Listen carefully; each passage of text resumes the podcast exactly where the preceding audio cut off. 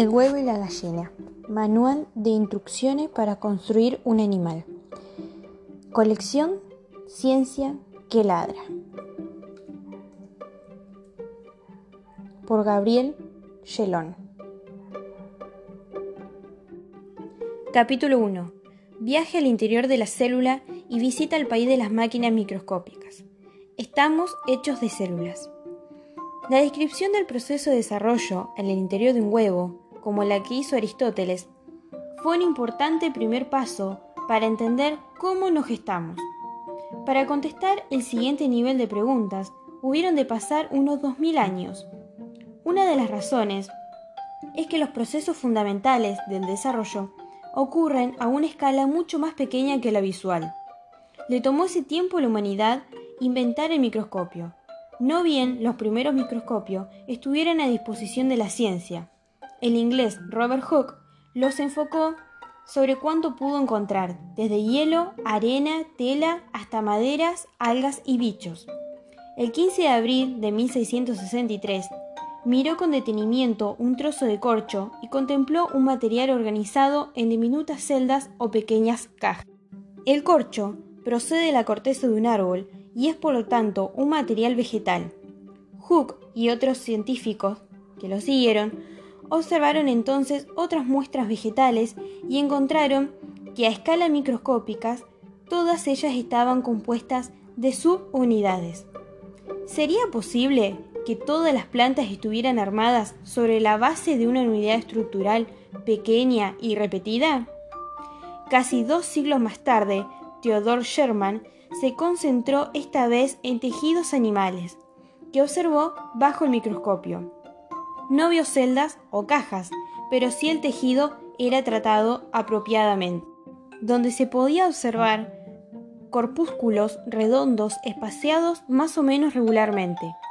Pensó que cada uno de estos corpúsculos estaba en el centro de una celda como las que componen a las plantas, solo que las paredes de la celda era por alguna razón invisible en el caso de los animales. Llamó a este corpúsculo el núcleo celular. En 1839, Sherman hizo una generalización audaz y de profundo valor explicativo. Propuso que todos los seres vivos estaban compuestos de unidades microscópicas repetidas, cada una con un núcleo. Llamó a esta unidad fundamental la célula. Algunos organismos, como las amebas y los paramecios, son solo una célula viviente, y otros, como los seres humanos y los robles, están construidos de miles a millones de células unidas entre sí como si fueran ladrillos. El examen microscópico de muestras vegetales y animales revela que los tejidos son conjuntos de células del mismo tipo o de tipo muy parecido. Por ejemplo, el tejido muscular está formado por células alargadas capaces de contraerse. Los huesos están formados de células óseas, las cuales producen y segregan la sustancia que le da dureza a nuestro esqueleto. Muchas de las propiedades de los tejidos están dadas por las sustancias que las células segregan y depositan a su alrededor.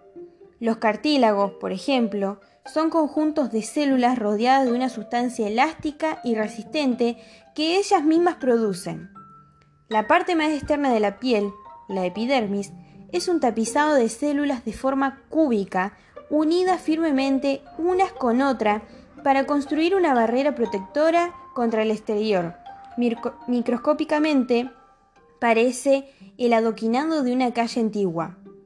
La forma en que las células se unen unas con otras también es un determinante importante de las propiedades de los tejidos. En suma, cada tejido está caracterizado por un tipo de células. Cada tipo de célula es diferente en su estructura interna, forma y componentes químicos, resistencia mecánica, elasticidad, color y otras propiedades. Más tarde abordaremos el tema de qué y cómo las hace tan diferentes. El comienzo de los comienzos. Breve historia de la fecundación.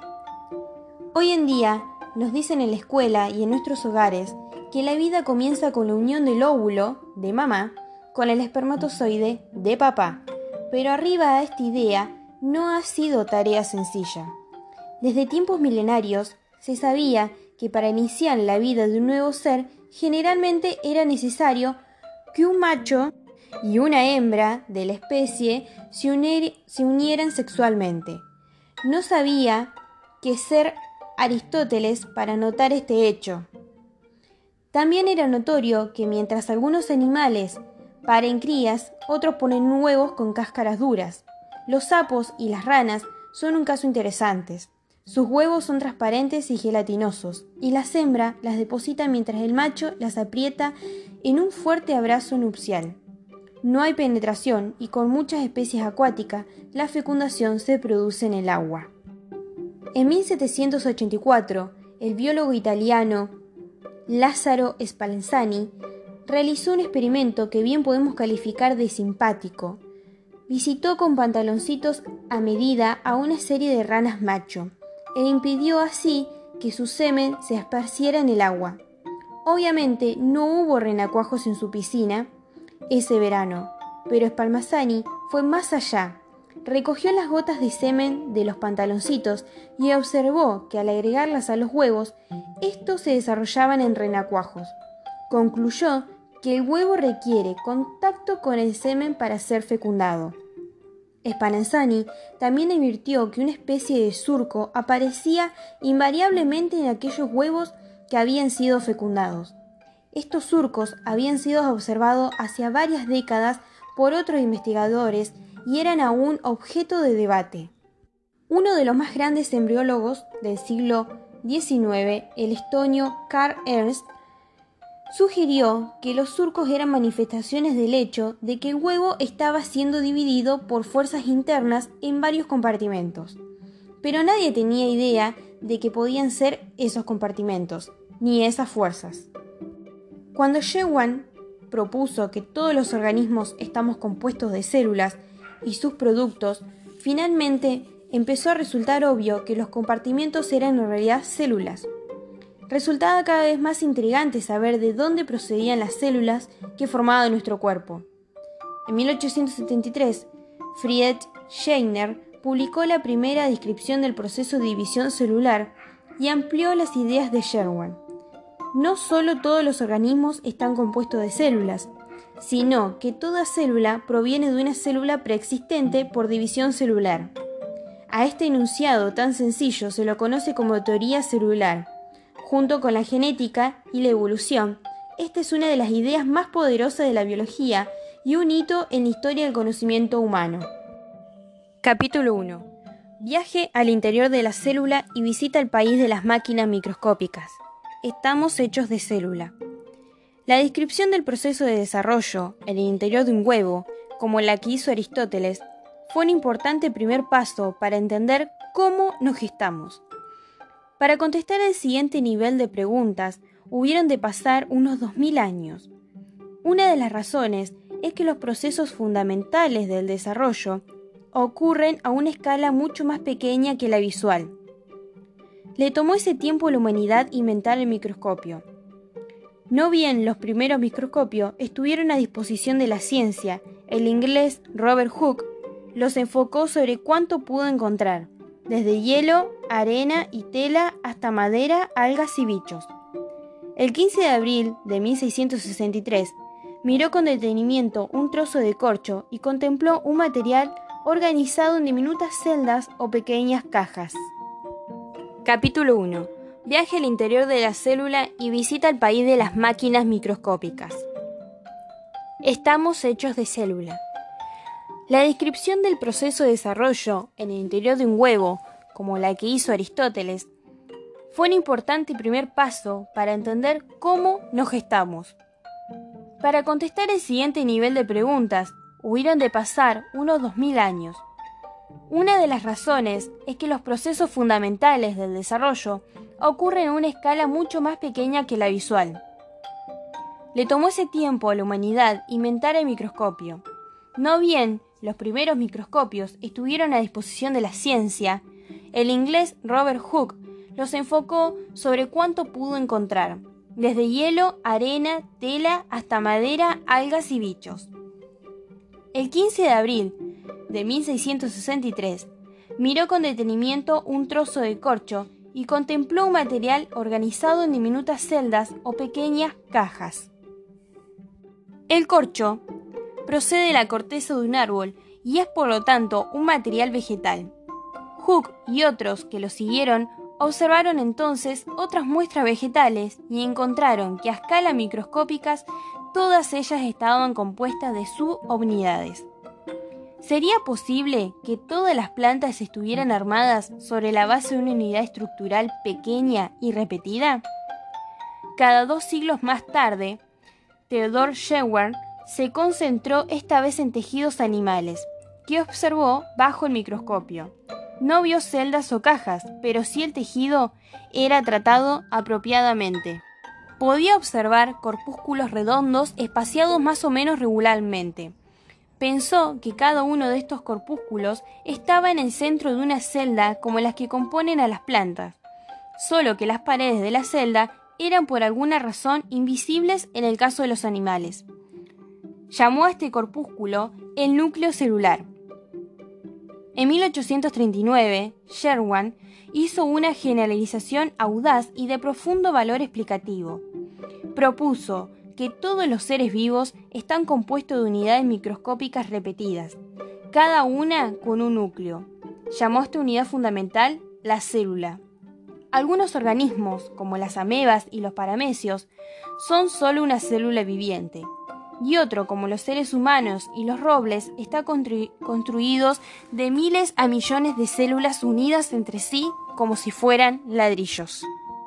El examen microscópico de muestras vegetales y animales revela que los tejidos son conjuntos de células del mismo tipo o de tipo muy parecido. Por ejemplo, el tejido muscular está formado por células alargadas capaces de contraerse. Los huesos están formados de células óseas, las cuales producen y segregan las sustancias que le dan dureza a nuestro esqueleto. Muchas de las propiedades de los tejidos están dadas por las sustancias que las células segregan y depositan a su alrededor. Los cartílagos, por ejemplo, son conjuntos de células rodeadas de una sustancia elástica y resistente que ellas mismas producen. La parte más externa de la piel, la epidermis, es un tapizado de células de forma cúbica, unidas firmemente unas con otras para construir una barrera protectora contra el exterior. Microscópicamente, parece el adoquinado de una calle antigua. La forma en que las células se unen unas con otras también es un determinante importante de las propiedades de los tejidos. En suma, cada tejido está caracterizado por un tipo de célula. Cada tipo de célula es diferente en su estructura interna, forma, componentes químicos, resistencia mecánica, elasticidad, color y otras propiedades. Más tarde abordaremos el tema de qué y cómo las hace tan diferentes. El comienzo de los comienzos. Breve historia de la fecundación. Hoy en día, nos dicen en la escuela y en nuestros hogares que la vida comienza con la unión del óvulo de mamá con el espermatozoide de papá. Pero arribar a esta idea no ha sido tarea sencilla. Desde tiempos milenarios se sabía que para iniciar la vida de un nuevo ser generalmente era necesario que un macho y una hembra de la especie se unieran sexualmente. No había que ser Aristóteles para notar este hecho. También era notorio que mientras algunos animales paren crías, otros ponen huevos con cáscaras duras. Los sapos y las ranas son un caso interesante. Sus huevos son transparentes y gelatinosos, y las hembras los depositan mientras el macho las aprieta en un fuerte abrazo nupcial. No hay penetración y con muchas especies acuáticas la fecundación se produce en el agua. En 1784, el biólogo italiano Lasso de Spanzani realizó un experimento que bien podemos calificar de simpático. Vistió con pantaloncitos a medida a una serie de ranas machos e impidió así que su semen se esparciera en el agua. Obviamente no hubo renacuajos en su piscina ese verano, pero Spallanzani fue más allá. Recogió las gotas de semen de los pantaloncitos y observó que al agregarles los huevos, estos se desarrollaban en renacuajo. Concluyó que el huevo requiere contacto con el semen para ser fecundado. Spallanzani también advirtió que una especie de surco aparecía invariablemente en aquellos huevos que habían sido fecundados. Estos surcos habían sido observados hace varias décadas por otros investigadores y era un objeto de debate. Uno de los grandes embriólogos del siglo XIX, el estonio Karl Ernst, sugirió que los surcos eran manifestaciones del hecho de que el huevo estaba siendo dividido por fuerzas internas en varios compartimentos. Pero nadie tenía idea de qué podían ser esos compartimentos ni esas fuerzas. Cuando Schwann propuso que todos los organismos estamos compuestos de células y sus productos, finalmente empezó a resultar obvio que los compartimentos eran en realidad células. Resultaba cada vez más intrigante saber de dónde procedían las células que formaban nuestros cuerpos. En 1873, Friedrich Schneider publicó la primera descripción del proceso de división celular y amplió las ideas de Sherwan. No solo todos los organismos están compuestos de células, sino que toda célula proviene de una célula preexistente por división celular. A este enunciado tan sencillo se lo conoce como teoría celular. Junto con la genética y la evolución, esta es una de las ideas más poderosas de la biología y un hito en la historia del conocimiento humano. La teoría celular sugería que todos provenimos de formas con menos células o de una única célula inicial. El huevo de rana, y por extensión el de todos los animales, parece ser una única célula, pues no tiene compartimentos visibles. Sherwan mismo investigó esta cuestión y determinó que los huevos no están compuestos de células, sino que son cada uno de ellos una única célula gigante. Todos los huevos tienen un único núcleo celular también una cobertura especial que los protege físicamente. Esta cubierta es relativamente blanda y no debe confundirse con la cáscara de los huevos de aves y reptiles. Algunos huevos tienen además otras estructuras fabricadas por los tejidos maternos que son depositadas antes o después de la fertilización. Los huevos de la rana, por ejemplo, están rodeados de una sustancia gelatinosa que los une unos con otros en largas tiras o en conjuntos. Las aves agregan a sus huevos una sustancia transparente que les sirve de alimento al organismo en desarrollo, la clara del huevo, y también una cáscara dura para protegerlos de golpes y la descascaración. La yema amarilla del huevo de gallina, por ejemplo, es una célula con un único núcleo en su interior. Es por lo tanto el huevo propiamente dicho la clara y la cáscara con aditivos que la mamá gallina incorpora después de la fecundación. La observación microscópica también reveló que el semen de los machos contienen innumerables y minúsculos espermatozoides, que nadan sin censar impulsados por unas colas serpenteantes. Pronto se determinó que los espermatozoides son también, cada uno de ellos, una única célula con un único núcleo. Tanto el huevo como los espermatozoides son producidos por hembras y machos, respectivamente por división celular de células preexistentes, de acuerdo con la teoría celular. En 1854, el inglés Newport repitió el experimento de Spallanzani de fertilización asistida de huevos de rana, pero esta vez bajo el microscopio, y pudo observar cómo un espermatozoide y el huevo se unían. Más tarde se descubrió que el núcleo del huevo y el núcleo del espermatozoide se unen para formar un solo núcleo. Es decir, que dos células se unen para formar una nueva célula. O en otras palabras, el huevo fecundado es muy distinto del huevo sin fecundar. Es de hecho una nueva célula. A esta nueva célula se le da el nombre de cigoto. El cigoto, tal como Spallanzani y otros habían observado, es dividido rápidamente en más y más células.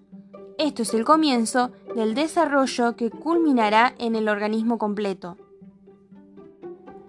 Una vez que se produce la primera división celular, ya no hablamos más de cigoto, sino que llamamos al conjunto de células un embrión.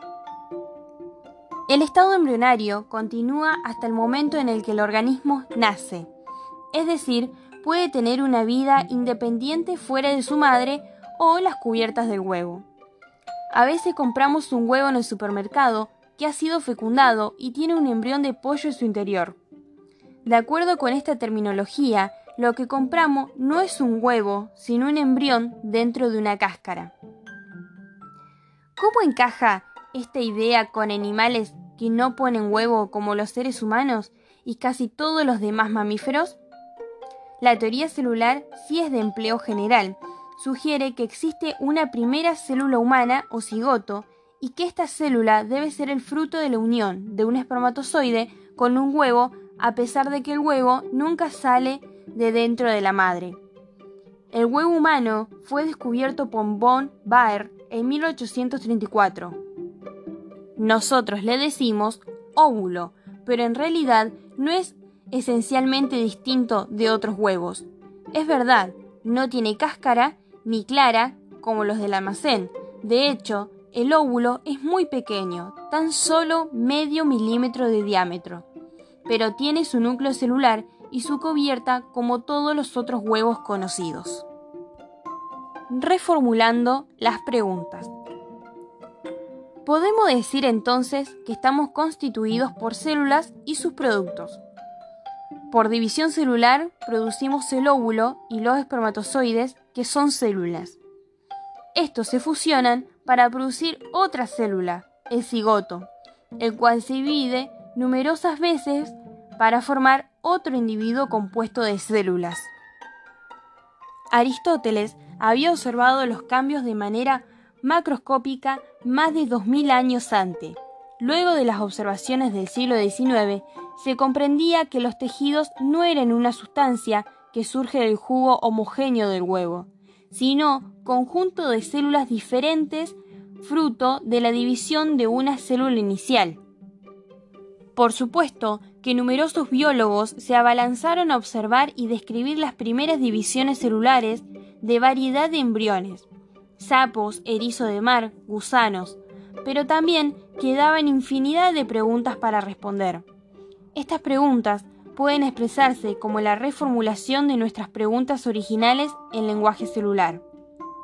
¿Cómo es posible que a partir de una única célula aparentemente homogénea y sencilla y mediante divisiones celulares se produzcan células distintas, especializadas, con propiedades específicas que componen tejidos tan disímiles como la sangre y los huesos? ¿Cómo es posible que cada célula o conjunto de células ocupe el lugar que le corresponde en la anatomía del organismo? ¿Cómo lo saben? ¿Qué señales las guían? un mundo de divisiones. No hay problema en imaginarse ese momento inicial en el cual el huevo, en supremo emprendimiento, se divide en dos células hijas. También podemos imaginarnos el segundo round, donde cada célula hija vuelve a dividirse y obtenemos un embrión de cuatro células. Pero si seguimos así, nuestra imaginación no nos conduce necesariamente a un niño de pecho o a una larva de langostino. Si las divisiones proceden desordenadamente, lo que obtendremos será algo así como una bola gigante de células interconectadas. La mayor parte de los animales pasan por una etapa de bola durante su desarrollo, pero generalmente cuando sobrepasan las 32 o 64 células, el embrión empieza a adquirir alguna otra forma. ¿Cómo se apartan los embriones del camino que conduce a la horripilante bola? No existe una forma, sino que numerosos mecanismos contribuyen y si bien cada uno por separado no parece muy importante, es el uso de variedad de rutas lo que conduce al resultado que observamos. Una de las maneras básicas consiste en el control del plano de división. Imaginemos un embrión de dos células, las cuales están a punto de dividirse de nuevo. Si los planos de las nuevas divisiones son paralelos al primero, obtenemos una hilera de cuatro células. mientras que si los nuevos planos de división son perpendiculares al primero, obtendremos una bola dividida en cuatro gajos como una naranja. Durante el desarrollo del embrión de una rana, por ejemplo, los planos de división son al principio tales que no se producen capas de célula en profundidad, y el resultado es una esfera hueca. Para generar una esfera llena, habría que dividir las células en ciertos otros planos, pero por algún mecanismo estos están vedados. Las células saben en qué planos deben realizar sus divisiones. Una vez que el embrión consta de muchas más células, cuando ha alcanzado el estadio de esfera hueca, por ejemplo, otros mecanismos están a disponibilidad de esta célula para darle forma al conjunto. Uno de ellos consiste en que ciertas zonas localizadas del embrión conjuntos de células comienzan a caminar por encima de otros, de manera que toda una capa de células cubre a otra o se mete debajo de otra generando pliegues en la superficie del embrión. Otro modo de cambiar la forma del organismo en desarrollo es mediante la proliferación diferencial. Esto sencillamente quiere decir que en ciertos lugares las células pueden detener el proceso de división, mientras éste prosigue en otras zonas o que las divisiones ocurren mucho más rápido en cierta zona con respecto a otras. El resultado será entonces que la zona donde se produjo división crecerá mucho más que la otra. Los miembros de los vertebrados, brazos y piernas crecen a lo largo por medio de una desenfrenada tasa de división celular en lugar correspondiente. Para que el desarrollo ocurra de manera normal, es muy importante que la tasa de división celular disminuya en ciertos lugares y momentos. Una de las características de las células cancerosas es su enorme y desenfrenada capacidad de dividirse donde y cuando no corresponde, formando bolas de célula, es decir, tumores. En algún sentido, las células cancerosas se parecen a las células de un embrión muy al comienzo del desarrollo. Otro mecanismo posible consiste en que en un conjunto pequeño de células sufra un cambio en su forma, por ejemplo, la contracción de uno de sus lados. Estos cambios obligan a las células vecinas que están pegadas a las otras a cambiar de posición. Este mecanismo es muy usado por los epitelios, que son tejidos planos, generalmente de una sola célula espesor, y compuesto de células cúbicas dispuestas como adoquines de una calle o azulejos de un cuarto de baño. Si algunas células de un epitelio contraen una de sus partes, puede inducir la formación de huecos o ojivas. Las células pueden también desasociarse de sus vecinas y estrechar contactos con otras células. De este modo, un pliegue como el que acabamos de describir puede dar lugar a un tubo. Cuando el tubo se cierra, como se muestra, tenemos dos conjuntos separados de células. Así es como se inicia la formación del sistema nervioso en los vertebrados, pero uno puede imaginar otras estructuras que aparecen del mismo modo. Cuando una célula se disocia de sus vecinas, no tiene por qué quedarse en su lugar. Muchas células son capaces de migrar por el organismo reptando como amebas de un lugar a otro. Migraciones masivas pueden entonces reacomodar poblaciones completas de células y cambiar drásticamente la forma del embrión. Algunas células de la piel, por ejemplo, se originan durante el desarrollo embrionario cerca de la columna vertebral y luego migran. De nuevo, es importante que estos sucesos no ocurran donde o cuando no deben, algo que se comprueba en las células cancerosas que tienen el poder de desprenderse de su lugar de origen, migrar por el cuerpo y comenzar a dividirse en otras localizaciones. Un proceso sumamente destructivo para el organismo que recibe el nombre de metástasis. Estos ejemplos ilustran dramáticamente cuán importante es que los procesos de desarrollo se produzcan de manera coordinada. Aún otra manera de generar forma en el organismo en desarrollo es mediante la muerte celular localizada. Nuestras manos comienzan su existencia en forma vasta, grosera, como una paleta sin diferenciación de dedos. Más adelante, las células de las regiones entre un dedo y otro mueren y dejan el espacio vacío y escupen de esa forma la mano final. En cada uno de estos casos, vimos que un factor clave para la obtención de forma es que ciertos fenómenos ocurren en algunas células pero no en otras. Por ejemplo, unas células se dividen desenfrenadamente pero no otras.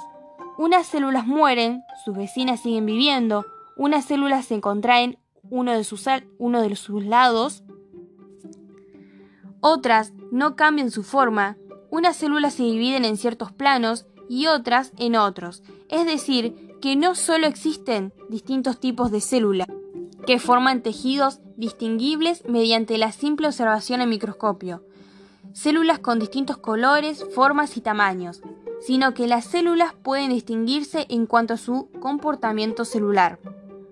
La muerte, división, movimiento, contracción, asociación con sus vecinas, plano división, son todos aspectos del comportamiento celular.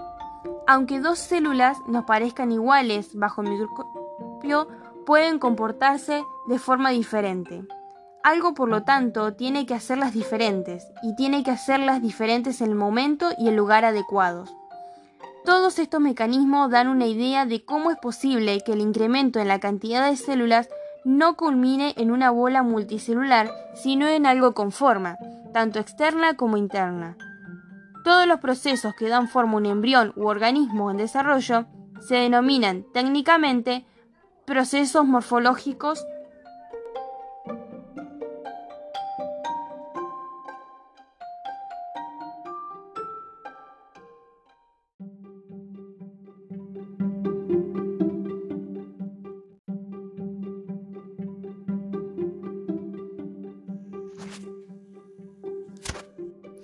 genéticos, es decir, generadores de forma. Pero la morfogénesis, la adquisición de forma, no lo es todo. Además de tener una determinada morfología en el espacio, los organismos tenemos, como lo mencionamos antes, variados tejidos con propiedades específicas. Si durante el desarrollo se obtuviera solo la forma sin que apareciera distintos tejidos, terminaríamos siendo algo así como una blanda escultura celular, nuestra piel y labios, ojos de la misma consistencia y más aún, no tendríamos sangre ni nuestros músculos podrían contraerse, no seríamos mucho más que una bola de células. En conclusión, una cosa es la forma y otra la estructura. Diferenciación. Al principio del desarrollo, las células son más o menos iguales, y su tarea no es más que dividirse y permanecer unidas unas con otras. Pero con el tiempo empiezan a aparecer diferencias y finalmente en cada tejido obtenemos células altamente especializadas que llevan adelante funciones específicas. Tienen formas, tamaños, colores diferentes y producen y segregan sustancias características. Dijimos que los tejidos son precisamente conjuntos de células, estructuralmente idénticas o muy parecidas, generalmente agrupadas. Aún dentro de un mismo tipo de tejido existen subtipos. El epitelio de la boca, el de la piel o el de los pulmones son diferentes. Es decir, que el proceso por el cual la sustancia de los tejidos aparece a partir del jugo homogéneo del huevo es en realidad la aparición de conjuntos de células con propiedades obviamente diferentes. Este proceso por el cual las células adquieren sus características particulares fue denominado diferenciación. En otras palabras, la diferenciación en algún sentido es la aparición de los tejidos y por supuesto es uno de los temas principales de la ciencia del desarrollo. Entonces puede verse que nuestra pregunta original es, ¿puede y es posible que a partir de una única célula aparentemente homogénea y sencilla y mediante divisiones celulares se produzcan células distintas especializadas con propiedades específicas que componen tejidos tan disímiles como la sangre y los huesos? Puede reescribirse sintéticamente como ¿cuál es el mecanismo de la diferenciación celular? Para entender cómo ocurre es necesario entender primero en qué consiste las diferencias entre un tipo celular y otro. Las células son pequeñas máquinas que funcionan gracias a máquinas más diminutas aún. Dicho crudamente, cada tipo celular es lo que es por las sustancias que lo componen.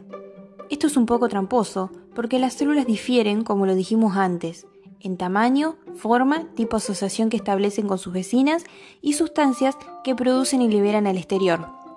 Pero lo expresado es igualmente válido. Si aceptamos que todas estas propiedades dependen en última instancia de qué tipo de sustancias hay en el interior de la célula, los biólogos están convencidos de que este es el caso. Es obvio que el color de una célula dependerá de su contenido. Las células en el interior de la hoja de un árbol son verdes porque tienen cantidades industriales de clorofila, una sustancia verde. El color de la sangre se debe a que mayor parte de las células sanguíneas son glóbulos rojos, células que bien podrían describirse como bolsas repletas de hemoglobina, una proteína de color rojo. El tipo de asociación que las células establecen con sus vecinas depende de una serie de sustancias complejas. Unas son como grampas o elementos de anclaje, otros funcionan como adhesivos, otras como poros para comunicar unas células con otras o con el exterior. Dentro de la célula existe infinidad de partes que cumplen distintas funciones. Hay fábricas de sustancias, motores que mueven cosas de una punta de la célula a la otra, cables y bárragas rígidas que mantienen la forma de la célula, entrecruzándose como un alambre tejido. También hay plantas de poder que producen la energía que la célula necesita para hacer todo lo demás. Antenas en la superficie de la membrana que perciben las condiciones del exterior y transmiten la información al núcleo celular mediante sistema de comunicaciones internos. Poseen sustancias que como centinelas patrullan el lugar donde los genes guardan la información de todas las instrucciones y reparan los genes cuando estos se dañan y con puertas en la membrana celular que se cierran y abren y dejan pasar determinadas sustancias e impiden el acceso a la fuga de otras. Hay cápsulas de digestión donde los alimentos o los invasores pueden ser digeridos mediante sustancias corrosivas, así como sistema de exportación masiva de sustancias que compondrán el medio extracelular. Existe una maquinaria complejísima para poder dividir cada célula en dos y repartir el material genético en las dos células hijas. Y cada parte debe saber cómo, cuándo, dónde y cuánto actuar. Existe por lo tanto también sistemas de comunicación y regulación que ajustan la función de cada parte a la de las demás y a las condiciones reinantes afuera y dentro de la célula. La forma de la célula dependerá del cableado y andamiaje en su interior, de cómo percibe el exterior, del funcionamiento de su sistema de comunicación. Todas las máquinas diminutas que describimos son sustancias producidas, elaboradas, ensambladas y mantenidas por otras sustancias dentro de la célula. Las máquinas diminutas son proteínas. Podemos comparar una célula con una fábrica. Tanto en el caso de la célula como en el de una fábrica existe una variedad de materiales, en la fábrica, remaches, maderas, planchas de metal, pintura, papel. En la célula, los materiales son las sustancias básicas que nos componen. Esas con las que dietólogos nos torturan a diario. Azúcares, grasas, proteínas, vitaminas y otras menos conocidas. La célula está en un constante proceso de creación y destrucción de distintas estructuras compuestas de, de estos materiales, cambiándoles de lugar o de conformación. Las grasas, por ejemplo, son los constituyentes principales de la membrana celular, una delgada estructura que delimita todas las células y las separa del exterior celular. Los azúcares son fuente de energía, pero también constituyen las paredes rígidas de las células vegetales y de la armadura de los insectos, y son parte esencial de los mocos y de muchas de nuestras secreciones. Las vitaminas son clave para que los procesos internos de las células ocurran, algo así como los destornilladores, martillos y tenazas celulares. En cuanto a las proteínas, las proteínas son más versátiles, mágicas e importantes de todas las sustancias. Además de materiales, en una fábrica existen ejecutores, agentes que hacen las cosas. Los ejecutores de una fábrica pueden ser obreros, capataces, gerentes o máquinas como robots y computadoras. En una célula, los ejecutores son siempre las proteínas. Si bien todos los ejecutores son proteínas, no todas las proteínas son ejecutores. Algunas son materiales y otras ejecutores y materiales al mismo tiempo. El cableado y andamiaje que mantienen y determinan la forma de la célula están constituidos por proteína. Los sistemas de comunicación entre una célula y otra o los adhesivos que mantienen a las células unidas también son proteínas. Las compuertas en la membrana celular están hechas de proteínas. Las compuertas son en algún sentido también ejecutores, pues se abren y cierran discrecionalmente y dejan pasar solo ciertas sustancias y retienen a otras. Las proteínas además construyen y deshacen a todos los demás componentes de la célula. Existen proteínas específicas para el ensamblado y para la destrucción de cada una de las sustancias que encontraremos en el interior de la célula. Las proteínas son ensambladas a partir de sus materiales primas, denominadas aminoácidos, en regiones especiales de la célula que actúan como fábricas de proteína.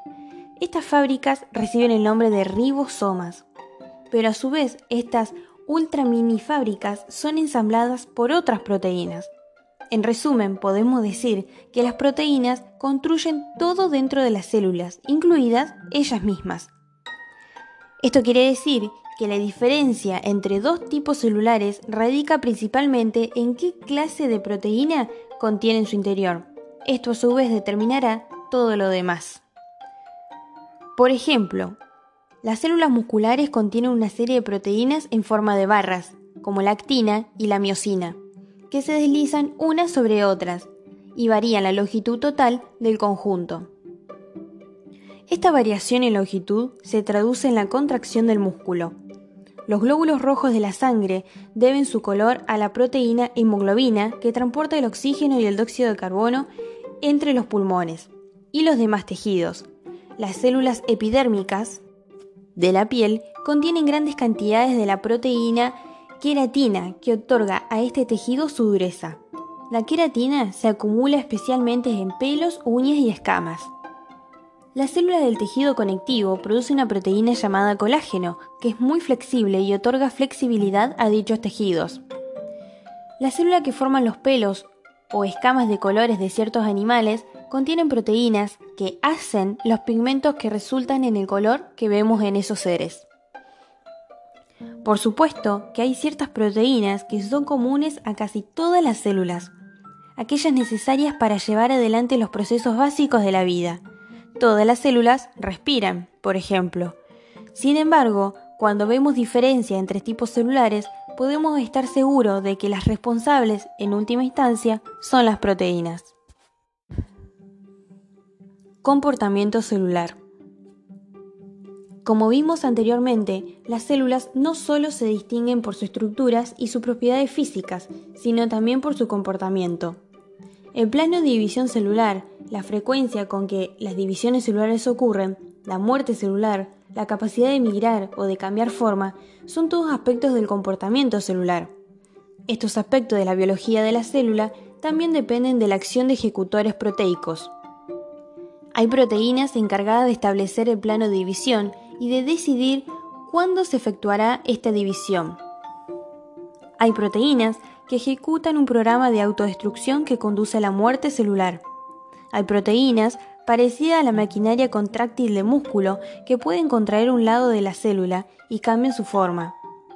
Las caminatas celulares son motorizadas por importantes mutaciones de forma, por asociaciones entre células que se arman y desarman, y también por proteínas que guían los recorridos y determinan su inicio, rumbo y detención. Existen numerosos laboratorios de investigación dedicados a identificar y estudiar las proteínas responsables de todos los procesos mencionados más arriba y de muchos otros que dejamos sin mencionar. Entonces, a lo largo de este capítulo hemos tomado visiones cada vez más microscópicas del proceso del desarrollo. Sabemos que estamos hechos de células, que éstas derivan de la división del huevo y que con el tiempo las células se especializan o diferencian para dar el repertorio de tejidos adultos. Vimos que esa diferenciación se debe a la presencia de proteínas características en los distintos tipos celulares. De esta manera, podemos reformular nuestras dos preguntas iniciales en términos moleculares. ¿Por qué ciertas células acumulan ciertas proteínas y otras células proteínas diferentes? ¿Cómo es posible que esto ocurra precisamente en los lugares y momentos adecuados? ¿Por qué no pasa que nuestras córneas acumulen miocina o nuestra piel hemoglobina? Evidentemente debe existir finos mecanismos que controlen la puesta en escena de esta complicada seguidilla de fenómenos. En otras palabras, ¿dónde están las instrucciones?